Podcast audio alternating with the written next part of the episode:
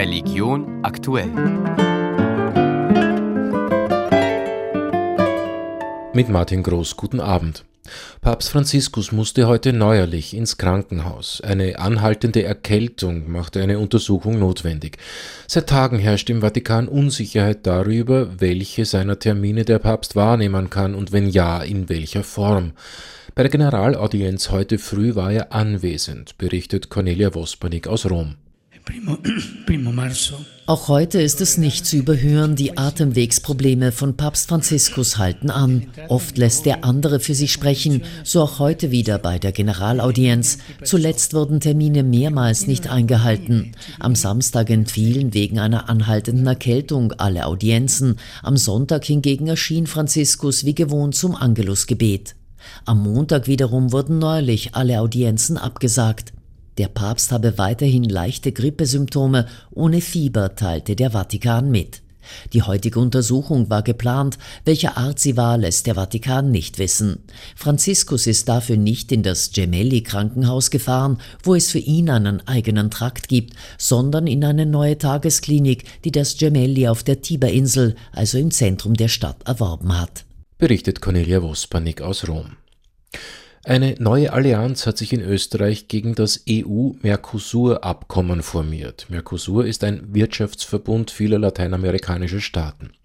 Die Dreikönigsaktion der katholischen Jungschar und der Handelsverband haben in einer gemeinsamen Aussendung an Wirtschaftsminister Martin Kocher appelliert, das österreichische Nein zum EU-Mercosur-Abkommen zu bekräftigen. Judith Fürst.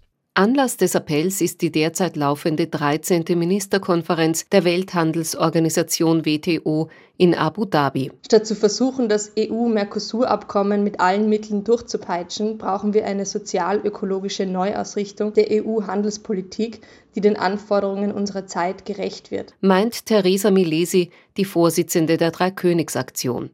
Gemeinsam mit dem Handelsverband sprach man sich für freien Handel, aber gegen intransparente Freihandelsabkommen auf Kosten der Umwelt aus. Eine gerechte und nachhaltige Handelspolitik sollte das Wohl von Mensch und Umwelt in den Mittelpunkt stellen und zu einer lebenswerten Zukunft für alle beitragen, anstatt sie zu gefährden. Bei Abschluss des Abkommens befürchten Kritiker nicht nur gravierende Folgen für die heimische Landwirtschaft und den Handel, sondern auch unabsehbare Auswirkungen auf Menschenrechte, Umwelt und Klima in den Mercosur-Staaten.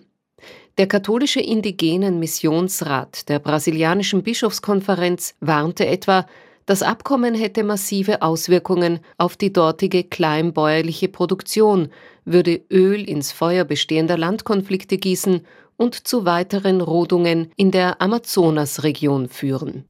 Der Chefdiplomat des Papstes, Kardinalstaatssekretär Pietro Parolin, zeigt sich besorgt angesichts der Idee, NATO-Bodentruppen in die Ukraine zu entsenden. Der Vorstoß sei beängstigend und erschreckend, weil er zu jener Eskalation führen würde, die man von Anfang an zu vermeiden versucht habe, sagte Parolin. Der französische Präsident Emmanuel Macron hat ja den Einsatz westlicher Bodentruppen in der Ukraine als nicht ausgeschlossen bezeichnet. Andere Staaten, darunter die USA und Deutschland, haben den Vorstoß freilich zurückgewiesen. Nach monatelangem Streit hat das Präsidium des Zentralrats der Juden in Deutschland harte Sanktionen gegen die jüdische Gemeinde in Berlin beschlossen.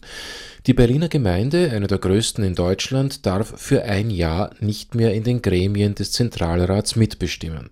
Die Gemeinde reagierte empört und warf dem Zentralrat vor, die Einheit der jüdischen Gemeinschaft aufs Spiel zu setzen.